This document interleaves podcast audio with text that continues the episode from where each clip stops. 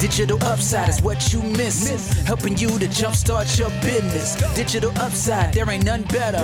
It's time to take it to the next level. Let's go. Digital upside.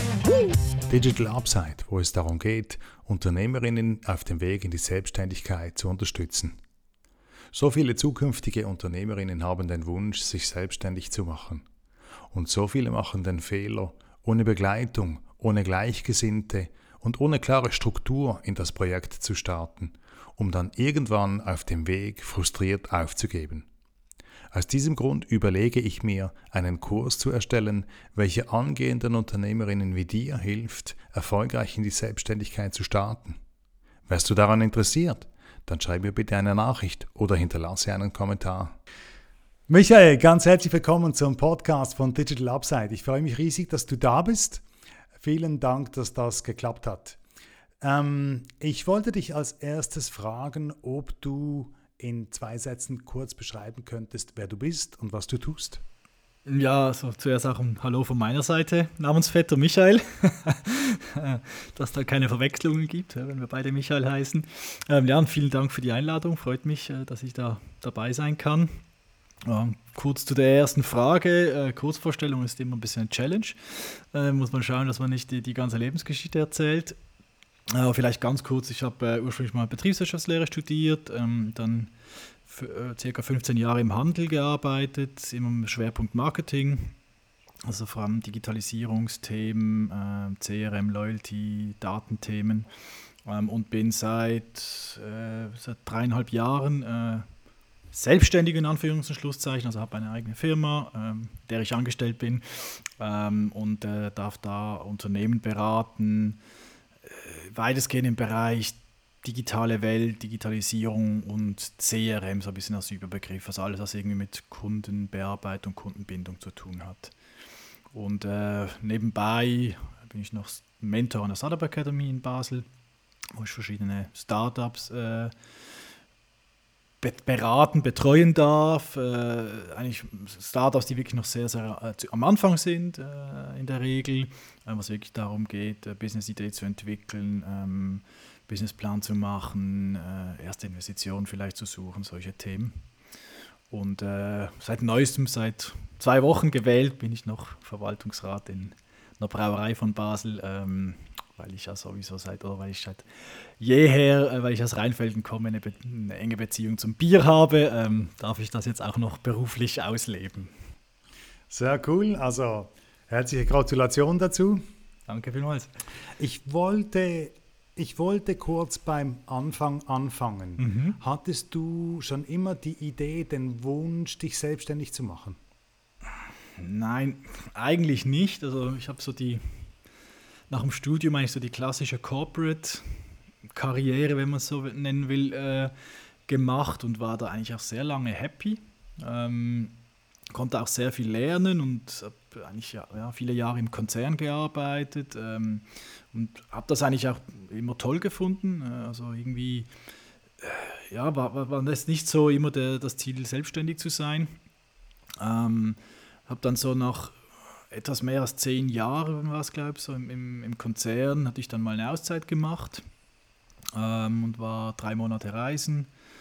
Und dort ist dann das so irgendwie mal gereift. Das also, war ein paar Mal so im Hinterkopf, aber nie sehr konkret. Und dort habe ich dann irgendwie so, habe ich mir überlegt, hey, was machst du in, in Zukunft? Das bist du über zehn Jahre äh, quasi im, im, im Konzern. Ähm, auch wenn es mir Spaß gemacht hat, war es nicht so, dass ich irgendwie gefunden habe, ähm, ich muss da flüchten, sondern was machst du so? Hast noch ein paar Jahre bis zur Pensionierung. Was machst du so doch noch die nächsten Jahrzehnte, kann man ja fast sagen, das sind nicht Jahre.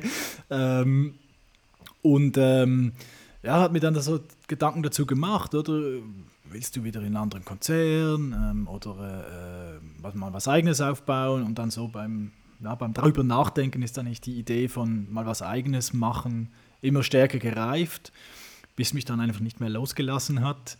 Ähm, und ja, ich irgendwie, ja, es mich dann gepackt hat, äh, dann mal was Eigenes aufzubauen. Bin dann aber trotzdem noch eine recht lange Zeit weiter im Konzern geblieben. Also ich habe vorher gesagt, ich war fast 15 Jahre im Konzern, also sind dann nochmal äh, drei oder sogar vier Jahre fast ins Land gezogen, bis ich dann wirklich äh, äh quasi gegangen bin ähm, und äh, die eigene Firma dann gegründet habe. Also du hast, das, du hast das drei Jahre, mindestens drei Jahre mit dir herumgetragen, bis du dann den Sprung gewagt hast. Genau, ja. Also wirklich. Äh, Was hat dich dort zurückgehalten? Ja, ich glaube, also ich bin grundsätzlich sicher ein Mensch, der, der eher abwägt äh, und, äh, und jetzt nicht so irgendwie gerade das erste Bauchgefühl dann umsetzt, sondern äh, der schon ähm, für gewisse Dinge auch eine Zeit braucht. Ähm, und ich glaube, der Prozess hat bei mir etwas gedauert.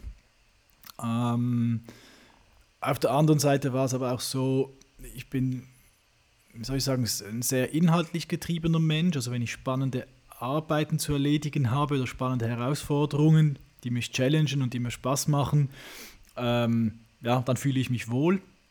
Und an meiner alten Wirkungsstätte äh, im Konzern war es halt so, dass dann noch ein paar äh, coole Projekte gekommen sind, äh, wo ich dachte, doch, das äh, challenge mich nochmal, das finde ich extrem spannend, das möchte ich noch machen. Und das war eigentlich so der andere Grund, warum ich dann hauptsächlich noch geblieben bin, äh, weil ich einfach ja, die Dinge noch äh, oder die Herausforderungen noch annehmen wollte. Und jetzt irgendwie eben, wie vorhin gesagt, jetzt nicht das eigene, die eigene, das eigene Unternehmen aufzubauen, war jetzt nicht so, dass ich sagte, ich muss das gerade nächstes Jahr oder in den nächsten fünf Wochen oder so gleich machen, oder sondern es war einfach in meinem Hinterkopf, das ist immer mehr gereift. Ja, und irgendwann ist, war dann der Zeitpunkt da, als, als ich so das Gefühl hatte, jetzt habe ich so meine, die Projekte, die oder die, die, Themen, die ich noch angehen wollte, gemacht. Jetzt irgendwie ist die Perspektive auch, ähm, äh, wie soll ich sagen, ähm, ja, es werden wahrscheinlich nicht mehr gerade wieder so spannende Themen kommen. Jetzt ist, glaube ich, so der richtige Zeitpunkt. Und das war wie so, es hat einfach dann gerade gepasst oder, zu, zu dem Zeitpunkt. Du hast gesagt, du seist ein sehr rationaler Mensch. Jetzt gibt es so, wenn man, wenn man über Businesspläne und Konzepte spricht, gibt es wie zwei Extreme. Das eine ist die Spontanen, die springen einfach rein und versuchen es mal. Und die anderen planen und planen und planen und hören nicht auf, die Planung zu planen. Wie ist dort deine Einstellung? Was, wie hast du das gemacht? Inwieweit hast du ins Detail geplant und wo hast du gesagt, okay, jetzt muss ich halt, irgendwann muss ich halt einfach starten? Ja, also ich glaube, du musst wie eine, äh, eine gewisse Planung braucht oder ähm, musst ein bisschen schon eine Idee haben, was du machen willst. Äh, musst, äh, musst ja auch ein paar Gedanken zu verschiedenen anderen Themen machen. Äh, es fängt an, keine Ahnung, bei der Pensionskasse und Sozialversicherungen und so. Also kümmerst dich dann halt plötzlich auch um solche Dinge, ähm, die du vorher eigentlich nicht so groß, äh, wenn du Konzern angestellt bist, dann ist das einfach da. Ne? ähm, aber ich glaube, man kann auch, wie soll ich sagen, überplanen oder du kannst tausend Szenarien machen, am Ende kommt es dann doch irgendwie anders. Das ist auch etwas, was ich oft mit den Startups äh, diskutiere oder wie, wie, äh, wie ausgeklügelt muss ein Businessplan sein, eine Finanzplanung, wie, welche Szenarien muss man bedenken und man kann halt wie nie alles planen. Ähm, ich glaube, es ist auch wichtig, dass man da eine gewisse Flexibilität, würde ich es vielleicht mal sagen, hat. Ähm, und auch auf, auf Situationen oder auf geänderte Situationen eingehen kann, weil am Ende es kommt dann meistens doch nicht so, wie man es gedacht hat oder hm, die Szenarien, die man sich zurechtgelegt hat, irgendwas kommt dann doch anders. Und wenn man dann einfach strikt nur seine, seine ursprüngliche Idee oder seinen Businessplan oder wie auch immer verfolgt, dann, dann kann man dann auch scheitern. Also man muss sich wie auch ja, man muss das Mindset haben, da halt äh, schnell sich auch wieder an, anpassen zu können an, an, an, andere Situationen. Oder von dem würde ich sagen, es braucht zusammengefasst, es braucht eine Planung, aber äh, man kann nicht alles äh, zum Vornherein durchplanen. Oder? Und je nach Geschäft, je nach Business sicher nochmal noch mal auch äh, extremer in die eine oder andere Richtung. Oder es gibt sicher Dinge, die kannst du etwas besser planen, dann gibt es aber auch Dinge, die kannst du sehr, sehr, sehr schwierig planen. Gab es größere Änderungen in deiner Planung ähm, auf dem Weg in die Selbstständigkeit? Ja, ich würde es nicht sagen größere, vielleicht weniger, weil jetzt, ich habe mich schon ein bisschen darauf eingestellt, dass äh, ich auch viele ähm, Bekannte habe, die was Ähnliches ähm, mach, gemacht haben schon, viele Jahre, die mich auch auf gewisse Dinge äh, eingestellt haben oder vorgewarnt haben. Oder? Also gerade zum Beispiel, dass das Geschäft extrem volatil ist und du eigentlich entweder zu viel zu tun hast oder zu wenig ähm, und es eigentlich nie richtig ist. Äh, also von dem her hatte ich schon ein paar so Dinge, auf die, mich, die ich mich wie eingestellt habe, mit denen ich gerechnet habe. Aber eben so, so grundsätzlich Themen, wo ich sage, war komplett anders, gab es eigentlich nichts. Es war mehr so ein bisschen, ähm, dass dass man mit der Zeit halt auch merkt, was funktioniert vielleicht besser, was, fun äh, was funktioniert vielleicht weniger gut oder wo muss ich etwas justieren, wo muss ich vielleicht was an der, keine Ahnung, an der Positionierung ändern oder äh, welche Kunden äh, kann ich besser bedienen, welche Branchen kann ich besser bedienen. Ähm, oder vielleicht, bei mir war es gerade noch vielleicht umgekehrt, das ist vielleicht noch spannend, oder ich komme star ich stark aus dem Retail, also ich war viele Jahre im Retail tätig, äh, von dem her ist ich, sage ich mal, also primäre, primäre Target war natürlich klar auch mal Retail oder Retail-nahe äh, äh, Branche äh, oder äh, Businesses. Ich habe dann aber schnell gemerkt, dass es eigentlich auch sehr gut in anderen Branchen funktioniert, weil, weil das Wissen ähm, teilweise generisch ist, teilweise aber auch bewusst Retail-Wissen gesucht wird weil Retail äh, in gewissen Themen halt schon, gerade was Digitalisierung und CRM und, und solche Dinge, Marketing Automation, alles so betrifft, halt schon relativ weit ist. Äh, suchen das auch an, wird Know-how auch gesucht von anderen Branchen. Also das war für mich so ein bisschen was, eher positive Überraschung. Ich gemerkt habe, eigentlich mein Wissen kann ich auch in in ganz andere Branchen, wie aus der ich eigentlich komme, wo ich meine Sporen abverdient habe, eigentlich äh, ja, kann ich das einbringen, oder? Und plötzlich sprichst du mit Banken, sprichst du mit, Eventunternehmen äh, äh und, und äh, ja, ganz verschiedene, verschiedene Dinge, oder? Und, gar, und weit weg eigentlich vom, vom Home-Turf-Retail. Das ist eigentlich erstaunlich, gerade bei den Banken, dass ähm, das Team im digitalen Bereich nicht, nicht weiter sind oder weit sind, weil ich meine, ein Bankprodukt ist ja ist ja, das kann man nicht anfassen. Das ist ja per se virtuell. Ja, ich glaube, dort haben halt viele Banken, gut, da geht ja extrem, muss man vielleicht schon auch sagen, es geht ja extrem, extrem viel in den letzten Jahren äh, äh, in den Banken. Also es hat ja viele Fintech-Unternehmen, die natürlich dann ähm, äh, oder das Aufkommen dieser vielen Fintech-Unternehmen, das dann dazu geführt, dass die, die größeren Banken äh, äh, natürlich auch vorwärts machen müssen. Ähm, aber bei den Banken ist halt wie in, sage ich mal, vielen eher traditionellen und, und größeren Unternehmen hast du halt immer das Thema Legacy, also sage ich mal, alte monolithische Systeme äh, und da was zu drehen ist halt oft sehr, sehr langwierig und komplex und äh, da traut sich oft auch niemand ran oder, oder so, so tief ran. Das ist dort, glaube ich, oft noch ein bisschen das Thema, warum die teilweise vielleicht etwas länger haben. Oder? Aber man sieht schon auch, also auch als Kunde, oder ich bin ja auch Bankkunde, äh, wie, wie die meisten wahrscheinlich irgendwo, ähm, merkt man schon auch, da geht auch einiges. Oder äh, wie natürlich auch als, als Spezialist, wenn man den Markt enger beobachtet, ähm, ist in den letzten Jahren schon äh, einiges äh, gegangen und wird wahrscheinlich in den nächsten Jahren auch noch extrem viel gehen. Welches Gewicht misst du der Finanzplanung bei? Ja, also was ich vor allem schaue, ist eigentlich das ganze Thema Liquidität oder Liquiditätsplanung, ähm, weil das... Wie, wie weit reicht der Atem? Ja, genau. Also, wie weit reicht der Atem, respektive äh, ja, Liquidität ist der Sauerstoff des Unternehmens, oder? Und wenn der ausgeht, hast du irgendwann ein Problem.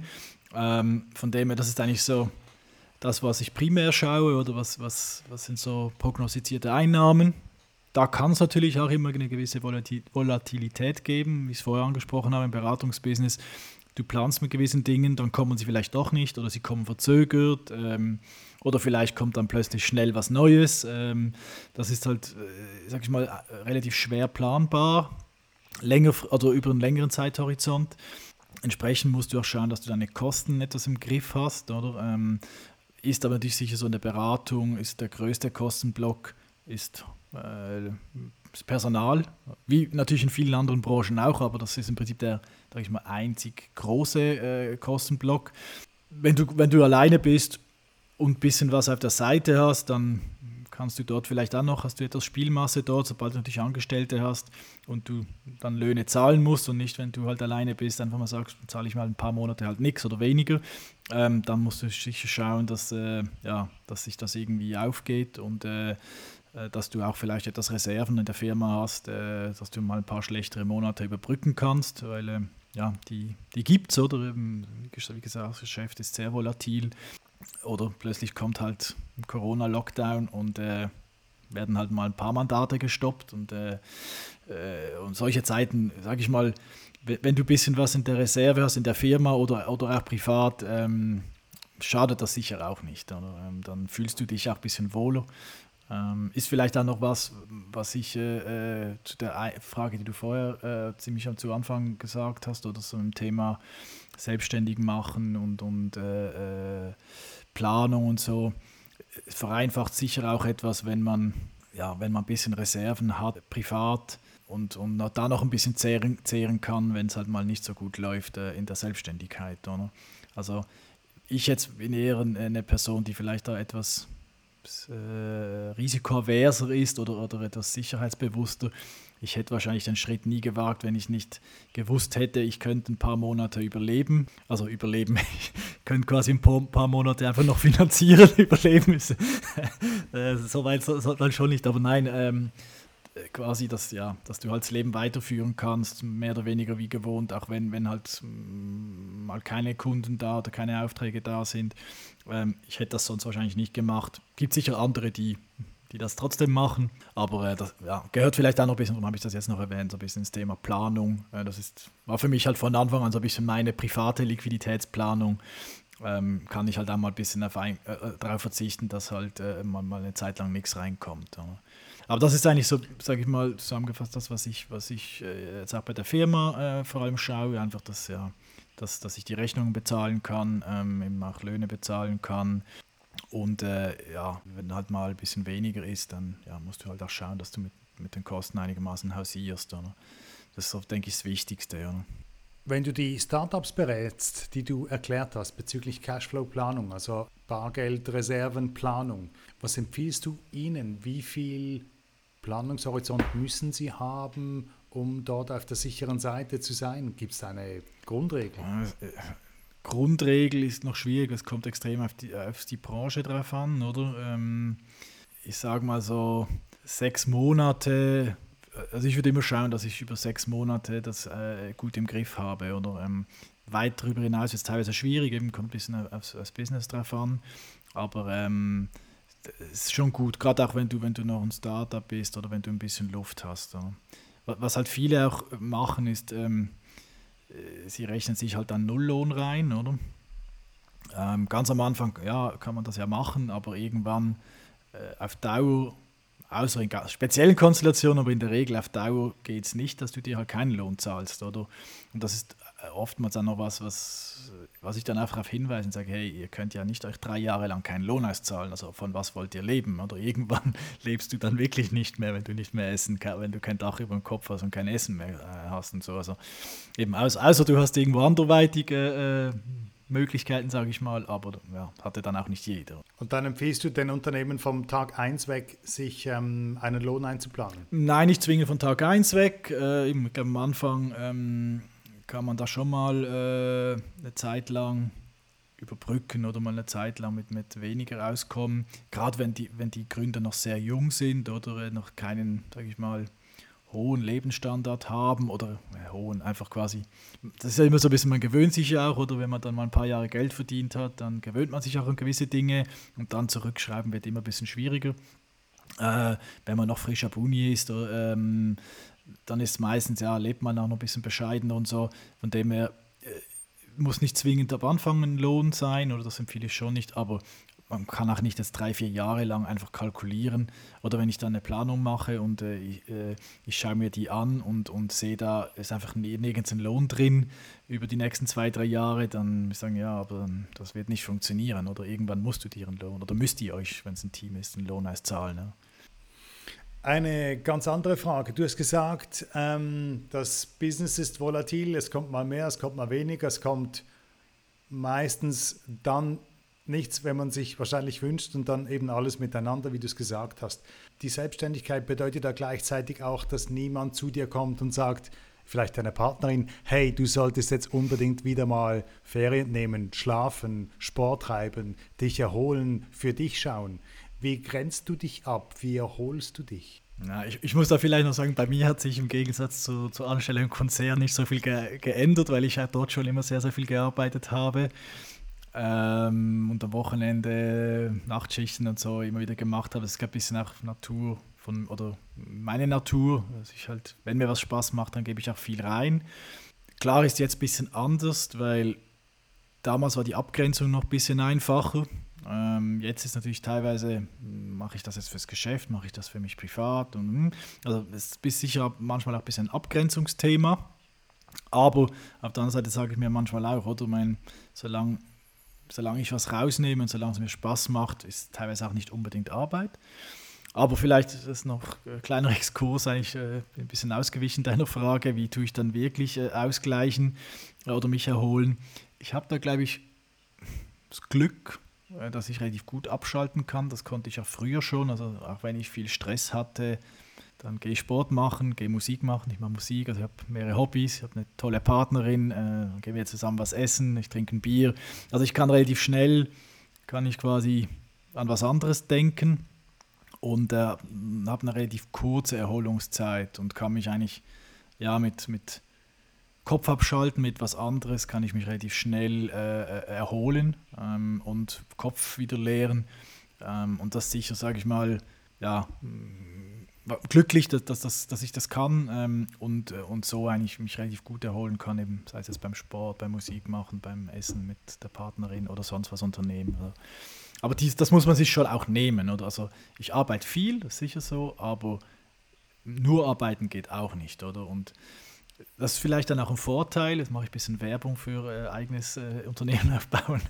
Ähm, du bist natürlich viel, viel flexibler. Oder? Also äh, ich habe mein Büro am Rhein. Ähm, wenn es halt jetzt, heute ist zwar nicht so schön, aber äh, die letzten Tage äh, war es ja schön und jetzt steht der Sommer vor der Tür. Wenn es dann halt schön ist, dann gehe ich halt einfach mal zwischendurch raus, äh, gehe rein schwimmen oder setze mich mal aufs Fahrrad, gehe mal eineinhalb Stunden äh, da über meinen Haushügel äh, kurven ähm, und arbeite dann halt dafür am Abend bisschen länger oder äh, stehe am Morgen mal früher auf oder mache am Wochenende was. Also ähm, ja, ich glaube, die Freiheit hast du dann halt einfach, oder?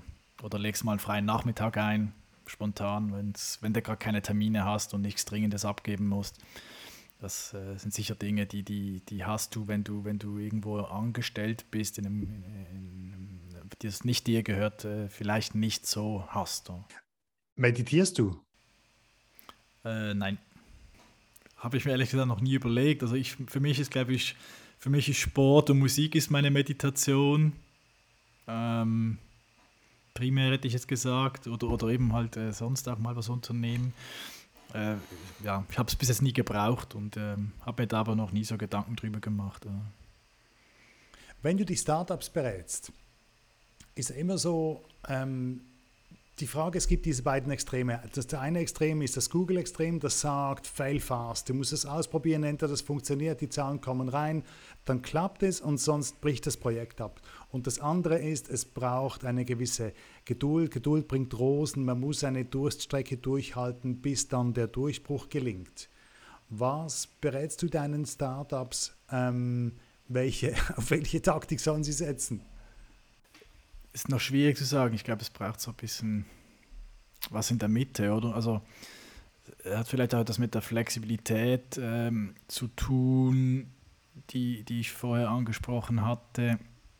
Ähm, du brauchst einen gewissen Durchhaltewillen, oder? Äh, und da muss nicht bei der bei der ersten Niederlage oder beim ersten äh, äh, Rückschritt äh, oder Rückschlag besser gesagt gleich aufgeben. Auf der anderen Seite das, das Fail fast ausprobieren oder das, ähm, das heißt ja auch nicht immer, dass du, dass du dann gleich aufgeben musst oder du probierst was aus, stößt dir vielleicht den Kopf an, es gibt einen Rückschlag, aber vielleicht änderst du dann auch die, die, die Strategie oder die Taktik oder was es dann auch immer ist. Oder? Also ähm, ich glaube, es, ja, es gehört so ein bisschen miteinander und das eine ist vielleicht eher das Langfristige, da den Durchhaltewillen zu haben und das andere vielleicht dann eher das kurzfristige halt, ja, Idee hat so nicht funktioniert, okay, Idee ändern und, und was anderes ausprobieren. Also da bist du quasi sch schnell ähm, gefailt, oder?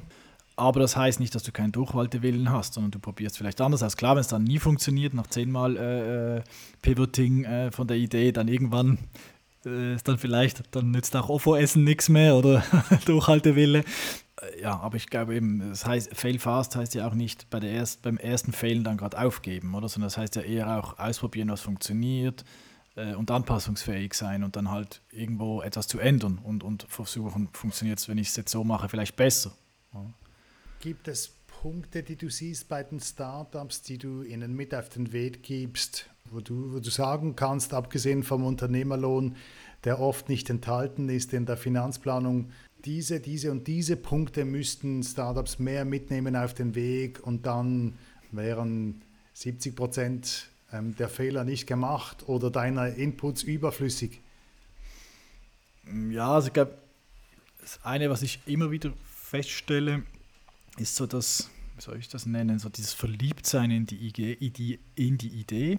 Oder? Das, ähm, man, hat, man hat da irgendwie eine Idee und, und denkt dann, das ist jetzt das Gelbe vom Ei und das wird der, das neue Unicorn und so. Und oftmals ist die Idee aber viel zu wenig gechallenged. Oder? Also es fehlt dann manchmal wirklich an Basics oder irgendwie keine saubere Konkurrenzanalyse gemacht. Äh, also ich habe schon Fälle gehabt, da habe ich schnell gegoogelt und gesagt, hä, da gibt es ja zehn andere, die machen das Gleiche. Was ist jetzt, was macht ihr anders oder was ist euer USP oder so? Also das sind so die klassischen Dinge, wenn man, da, wenn man mal Betriebswirtschaft studiert oder so, oder Porter, Five Forces und all das Zeugs, das man lernt, das sind so Basics, die, wenn man ein Unternehmen gründen will, äh, in der Regel, die man sich schon auch vielleicht mal anschauen sollte oder eben, was, was machen andere, wer ist mein, wie ist der Markt, wer sind meine Wettbewerber, wer sind überhaupt meine Kunden, was wollen die Kunden. Klar äh, hat man das vielleicht nicht dann immer gerade äh, auf dem Silbertablett serviert, äh, sondern ein bisschen Arbeit dahinter, muss sich Gedanken machen, ähm, muss vielleicht mit Kunden oder möglichen Kunden sprechen und so weiter. Also nicht immer, oder? aber ich merke immer wieder, dass es, es an solchen Basics ein bisschen scheitert, dass man auf die Idee hat und dann denkt, ja, ja, das ist es jetzt, oder? Und da muss man sich dann halt vielleicht nicht wundern, wenn die Idee dann nicht funktioniert, weil es halt eben der Markt schon gemacht ist von anderen. Ähm, oder äh, es keinen Kunden, gar keinen Markt gibt, weil es die Kunden gar nicht interessiert oder weil es nicht relevant ist für die Kunden. Ähm, das ist so seine vielleicht, was, was, was ich immer wieder äh, äh sehe. Vielleicht im, im, geht es in den gleichen Kontext, wenn wir dann so Thema Businessplan haben oder was, wie verdiene ich überhaupt Geld? Also was sind meine Revenue Streams? Äh, wo, ja, wie preise ich überhaupt meine Idee äh, oder meine Dienstleistung oder, oder was es dann immer ist, mein Produkt. Das ist eigentlich auch so ganz elementare Dinge, oder? Ähm, ja, wie kommt Geld rein, oder? Weil ohne Geld kann ich keine Kosten bezahlen. Also von dem her muss ja irgendwo das Geld reinkommen und da, ja, gerade im, im, digitalen Umfeld, ich, ich habe sehr viele äh, Startups im, im sage ich mal, digitalen Umfeld, also die digitale Produkte äh, äh, anbieten. Ne? Ähm, und da ist schon ist nicht ganz einfach. Ähm, teilweise hat es gerade das, das Pricing oder die, die entsprechend Revenue zu generieren, weil halt oft, es ändert sich zwar jetzt hier länger mehr, aber es doch halt äh, digital ist oft gleich gratis oder billig und das, ähm, das macht es teilweise auch nicht ganz einfach. Aber von dem her, das ist sicher auch noch ein Thema. Und eines der, der aus meiner Sicht recht kritischen oder kritischen, ähm, ganz elementaren, wichtigen Themen ist noch das Team oft dass dann oft irgendwie einen oder zwei, vielleicht drei, äh, die, die sich kennen oder ähm, die, die, die das zusammen äh, aufbauen ähm, oder die Idee zusammen entwickelt haben etc. Oftmals hast du dann die Situation, dass die noch die gleichen Skills haben, weil sie irgendwie zusammen studiert haben oder zusammen sich beim Beruf irgendwo kennengelernt haben oder so. Und was ich dann oft merke, ist, dass, dass gewisse Skills, die aus meiner Sicht dann in dem Kontext äh, der, der Business-Idee sehr wichtig sind, fehlen. Oder also machen ein Beispiel jetzt, oder wenn ich, ähm, du hast drei Betriebswirtschafter, jetzt weil ich selbst auch einen betriebswirtschaftlichen Background habe, oder und äh, die möchten ein sehr technisch orientiertes Produkt machen. Keiner von denen hat irgendeine Ahnung von, von Technik und von IT und so weiter, oder? Da ist die, die Wahrscheinlichkeit groß, weil dann, dann sind sie von externen abhängig, dann müssen sie sich quasi ex alles extern einkaufen. Äh, die Wahrscheinlichkeit groß, dass das irgendwo schief geht, ja? äh, dass sie viel Geld ausgeben ähm, für, ähm, für Dienstleister, äh, die dann nicht das gleiche Commitment haben, sondern die Geld verdienen wollen mit, mit dem. Ähm, Und da ist mein Rat dann immer so, hey, holt, holt euch doch, wenn ich irgendwo kritische Skills sehe, holt euch doch irgendwo diese, diese Skills hinzu, versucht doch einen Mitgründer, Mitgründerin zu gewinnen, die das einbringt oder der das einbringt. Ja. Ähm, und da tun sich viele dann oft schwer, weil es dann so ihre, die, ihr Ding ist oder ihre Idee. Ähm, und die wollen sie nicht mit jemandem anderen teilen. Ist natürlich klar, wenn du jemanden von Anfang an reinholst, du kannst dem, der Person keinen Lohn zahlen. Ergo, ja, musst, musst einen mit, Mitstreiter finden, der natürlich dann, oder der oder die dann äh, beteiligt ist. Äh, oder mit, du musst mitbeteiligen, dann redest du über Anteile in der Firma. Und da tun sich recht viele schwer, was ich verstehen kann. Also ich habe das selbst auch schon äh, in meiner Firma äh, so eine Situation gehabt, oder? Ähm, tut man sich schon schwierig, so sein Baby ähm, äh, irgendwie ähm, mit anderen zu teilen. Aber ich sehe da gerade bei, bei verschiedenen Startups, je nachdem schon ein, ähm, ja, ein Risiko, dass sie dann über den Tisch gezogen werden oder eben viel Geld irgendwo verlochen, sage ich jetzt mal, ähm, für nichts oder, oder für, für wenig. Oder? Und wenn du natürlich die Skills in-house hast, wenn du jemanden hast im Team, der das, der das kennt, der das kann, äh, oder die das kann, ähm, ja, das hilft dir dann schon. Oder? Wie siehst du da den Stellenwert des Mentorings? In, in welcher Hinsicht meinst du, äh, äh, bezüglich dieser Inputs oder? Genau, dass, dass ähm, Startups beraten werden von Mentoren und Mentoren, die nicht einfach gute Freunde sind, die es gut meinen, sondern Personen sind, die, die wirklich dem Unternehmen zum Erfolg verhelfen wollen und, und dafür bezahlt sind. Ähm, also vielleicht muss ich noch einen äh, kleinen Exkurs machen. Ich werde nicht dafür bezahlt. Die Startup Academy ist eine Non-Profit-Organisation. also ist alles ehrenamtlich. Nein, aber ähm, klar ist jetzt, ich habe jetzt die Mentorenbrille an, weil ich selbst Mentor bin, aber äh, auch schon Feedback-Sets von, von Startups und so. Ich glaube, für die meisten ist das sehr wertvoll. Ähm, Gerade auch wenn sie natürlich auf ein Netzwerk zurückgreifen also es ist ja seine, ist, wie soll ich sagen, das direkte Mentoring, dass man sich auf solche Themen aufmerksam macht. Teilweise sind es wirklich Basics, teilweise geht man auch, keine Ahnung, wir, wir stellen teilweise zusammen eine Business Canvas und also gehen wirklich auch die Themen durch oder, oder meine Aufgabe ist, das, das zu challengen. Ähm, und ich glaube, das ist für die meisten schon recht wertvoll, weil sie einfach wie eine einen kritischen oder einen Spiegel vorgehalten bekommen, der eben nicht nur, wie du gesagt hast, der Freund ist, wo alle sagen, ja cool, machst ein Startup, ist doch alles geil und super toll und so, sondern wirklich der sagt, ja, ihr habt ja an das gedacht und hä? Und ne, äh, funktioniert doch nie und nimmer und äh, habt, habt ihr mal im Markt umgeschaut und habt ihr mal mit, eben mit Kunden gesprochen, keine Ahnung, solche Dinge, oder? Äh, ich glaube, das braucht schon auch, oder? Weil, ja, weil es teilweise vielleicht eben, man ist ein bisschen geblendet vielleicht von der coolen Idee, die man hatte und das ganze, der ganze Freundes- und Familienkreis hat einem auf die Schulter geklopft, wie toll es doch ist und so, weil sich da dann in der Regel niemand getraut, da wirklich ähm, Kritik zu üben oder zu challengen oder das vielleicht auch gar nicht äh, ja, so konkret hinterfragt. Von dem her glaube ich, das ist extrem wertvoll. Was sicher auch noch, was auch noch wertvoll ist, mache ich vielleicht dann noch ein bisschen Werbung für die Startup Academy, ähm, ist ähm, das eine ist das Mentoring, also äh, dass du halt jemanden hast, der so, so Grundlagen äh, mit dir durchgeht, der dich ein bisschen an der Hand nimmt auch, den, auf den du auch mit Fragen zukommen kannst. Ähm, aber ich glaube, extrem wertvoll ist das das Netzwerk, oder? Dass wie ähm, halt mit anderen mal noch sprechen. Es ist ja, Mentor ist ja eine Person, also die ist eine 1 zu 1 Zuordnung in der Regel, oder? Aber der Mentor weiß auch nicht alles, also ich bin auch nicht allwissend, ich habe in gewissen Bereichen Fachwissen, ich habe das jetzt ein paar Mal gemacht, ich weiß auf gewisse Dinge, wo ich schauen muss, aber ich bin in vielen Bereichen ja auch nicht der Experte, oder? Aber du kannst dann halt trotzdem, äh, keine Ahnung, wenn du eine juristische Frage hast, dann kannst äh, zu einem bestimmten äh, Thema, dann gibt es halt auch Juristen, die dich da beraten kann. Wenn du eine Finanzfrage hast, dann hast halt, hast halt Finanzfachleute. Also äh, du hast halt wie äh, ein Netzwerk, als dass du inhaltlich, fachlich zurückgreifen kannst, A, also das dich unterstützt und B, was, was auch, glaube ich, gerade für junge Unternehmen extrem wertvoll ist, ist auch der Austausch mit anderen Unternehmen. Oder? Also du hast auch von Anlässe und so weiter, äh, Netzwerkanlässe und so, ähm, dass du dich dort auch, äh, wie habt ihr das gemacht und so, wie geht ihr mit den Problemen um, also auch gegenseitig Wissen sharen. Oder? Da auch entstehen ja manchmal auch wieder spannende Dinge. Plötzlich äh, merken die ja irgendwie, wir machen was Ähnliches, kommen. Also hat gerade äh, vor kurzem die Situation, zwei Startups gemerkt haben, sie haben ziemlich eine ähnliche Idee und haben zusammengeschlossen. Ähm, machen jetzt zu fünft statt äh, vorher zu zweit und zu dritt was, ähm, weil sie ziemlich was Ähnliches wirklich hatten. Und natürlich auch generell äh, äh, so ein Netzwerk von der Startup Academy äh, mit, mit den ganzen Partnern, die da drin sind, Fachhochschulen, Unternehmen etc. ist sicher auch extrem wertvoll. Ja. Wenn ich an dich denke, dann bist du für mich eigentlich der Mr. Kundenbindungsprogramm.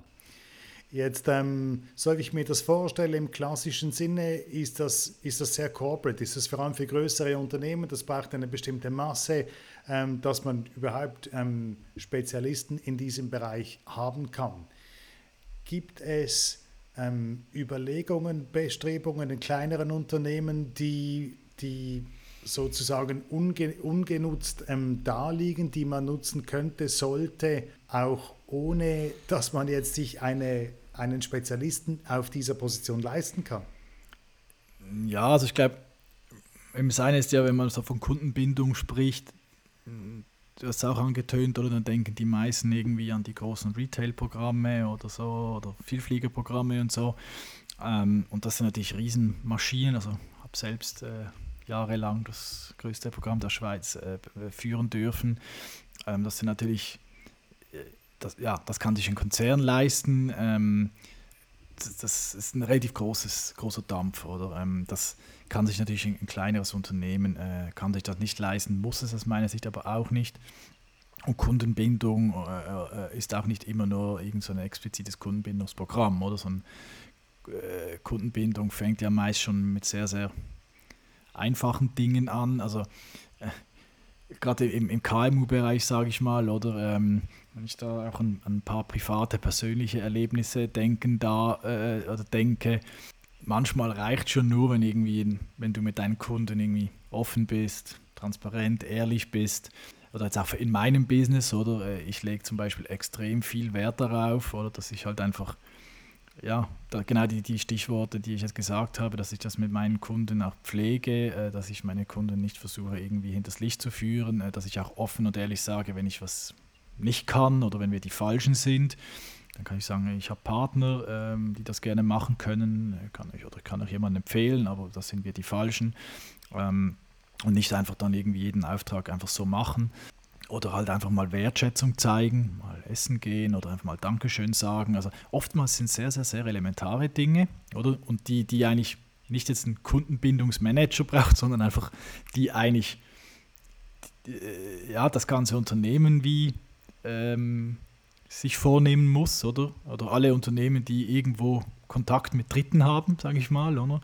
Ähm, wenn es jetzt, sage ich mal, um externe äh, Bind also Kundenbindung geht, ähm, und im KMU-Bereich fällt mir schon auch oft noch auf, dass jetzt auch als, äh, äh, im Privaten, oder, ähm, wo man ja auch viel mit KMUs, äh, sei es Handwerk oder wie auch immer zu tun hat, dass es oftmals auch ein bisschen an den Basics fehlt. Oder? Sei das Zuverlässigkeit, sei das einfach, dass die Arbeit schludrig gemacht wird. Ähm, und, und oftmals sind es wirklich halt einfach solche Basics, die, mit denen man schon sehr, sehr, sehr viel erreichen kann. Oder?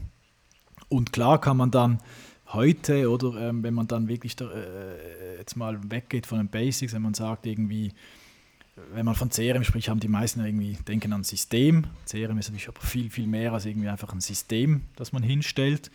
Ähm, eben, das ist wie vorher gesagt, das ist auch eine Denkhaltung im Unternehmen. Wie bediene ich meine Kunden? Wie spreche ich mit meinen Kunden?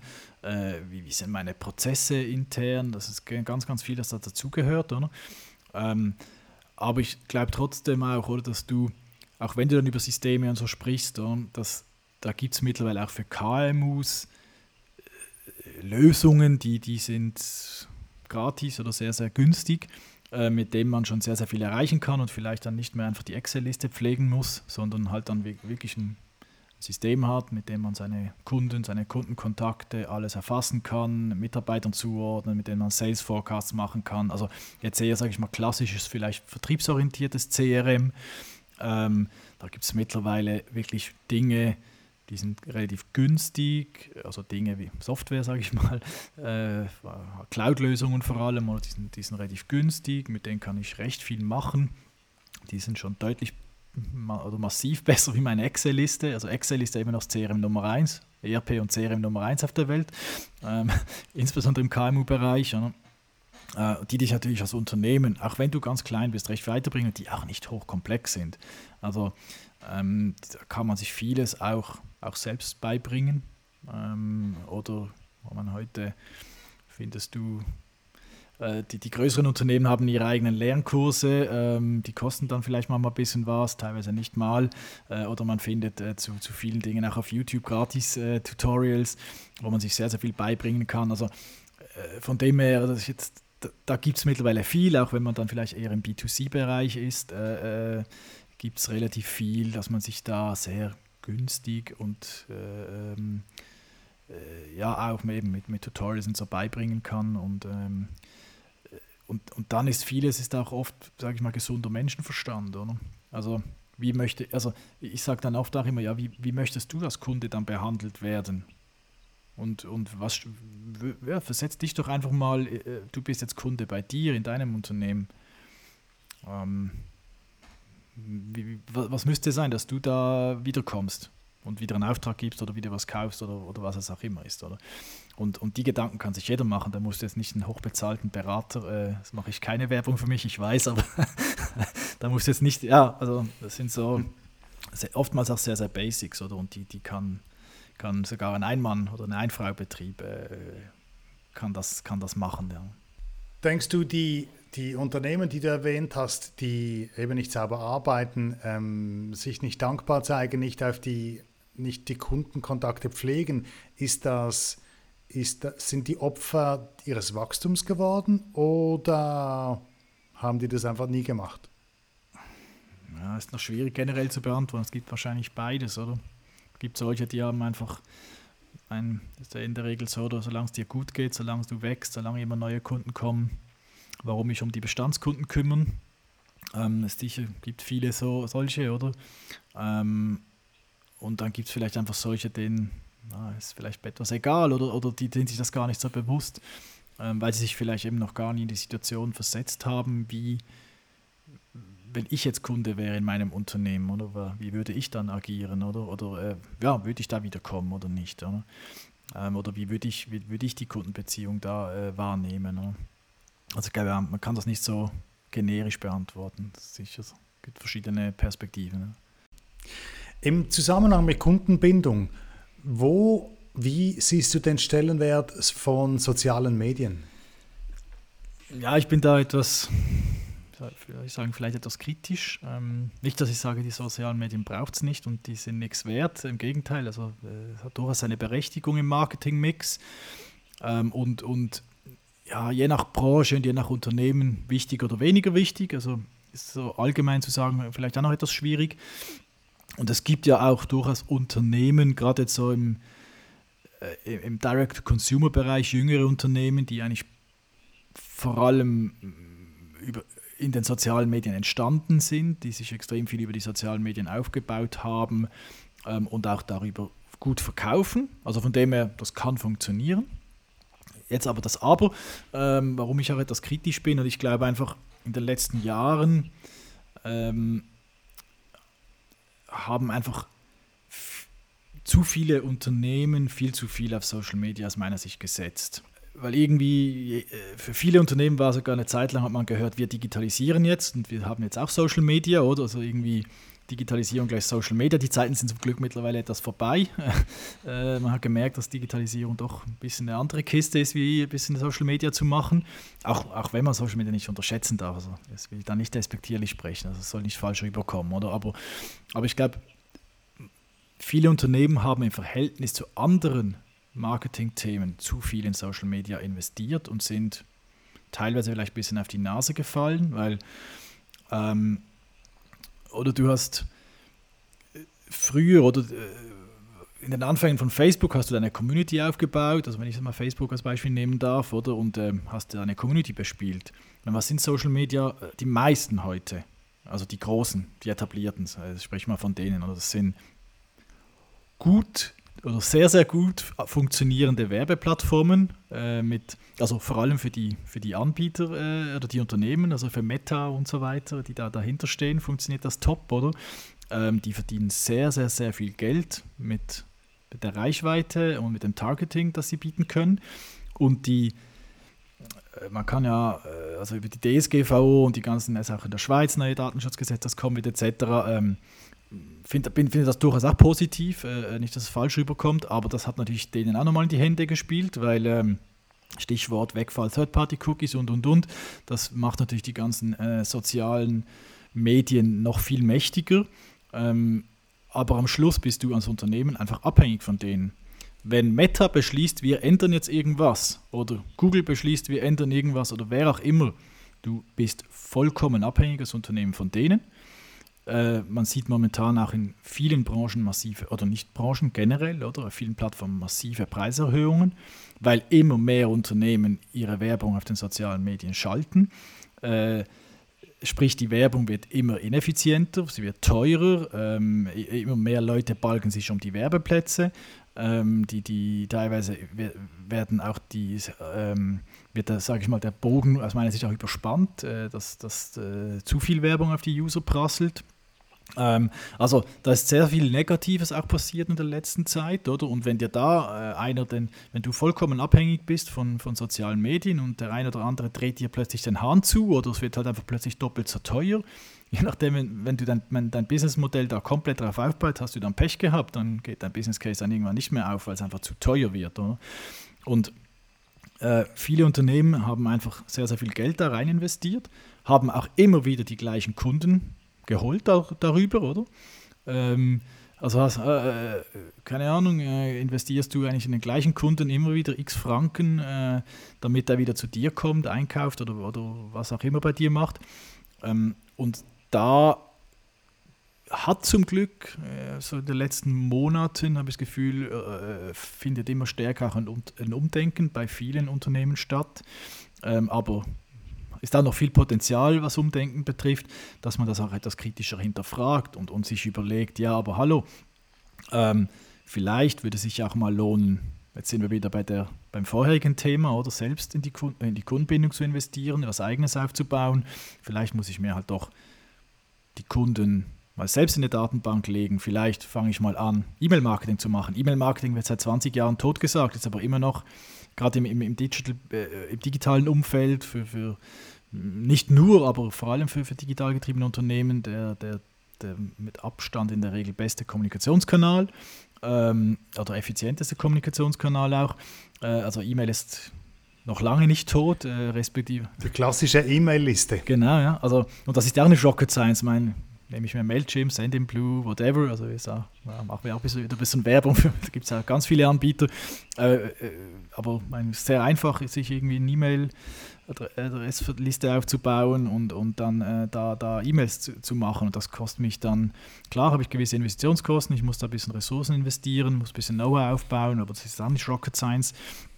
Ähm, statt wie immer wieder jetzt irgendwo bei Meta oder bei Google oder wie sie alle heißen, äh, das Geld da, da auszugeben und vielleicht mal ein bisschen Budget abschöpfen da, also oder reduzieren besser gesagt, und in andere Themen ähm, äh, äh, äh investieren. Oder so, so das Stichwort äh, Fachsprache Zero und First Party Data, also wirklich Daten, die mir gehören, Daten, die der Kunde mir gibt. Zero Party Data, also sprich, der Kunde gibt mir eine E-Mail-Adresse, eine postalische Adresse, der Kunde gibt mir sonst irgendwelche Informationen, sagt mich interessiert das bei dir zum Beispiel. Ähm, oder auch dann First-Party-Data, indem ich herausfinde, keine Ahnung, der Kunde klickt auf mein, in meinem Newsletter die und die Inhalte, der Kunde äh, besucht auf meiner Webseite die und die Inhalte, ja, scheint ihn zu interessieren, vielleicht schicke ich ihm mal ein bisschen mehr davon oder äh, wenn ich jetzt eher ein vertriebslastiges Unternehmen bin, klassisches Lead-Management, äh, da könnte ich jetzt vielleicht mal anrufen, weil der scheint irgendwie Interesse zu haben. Also solche Themen da rein zu investieren und vielleicht mal Social ein bisschen zu reduzieren, ähm, ist etwas, was ich sehr vielen Unternehmen empfehle.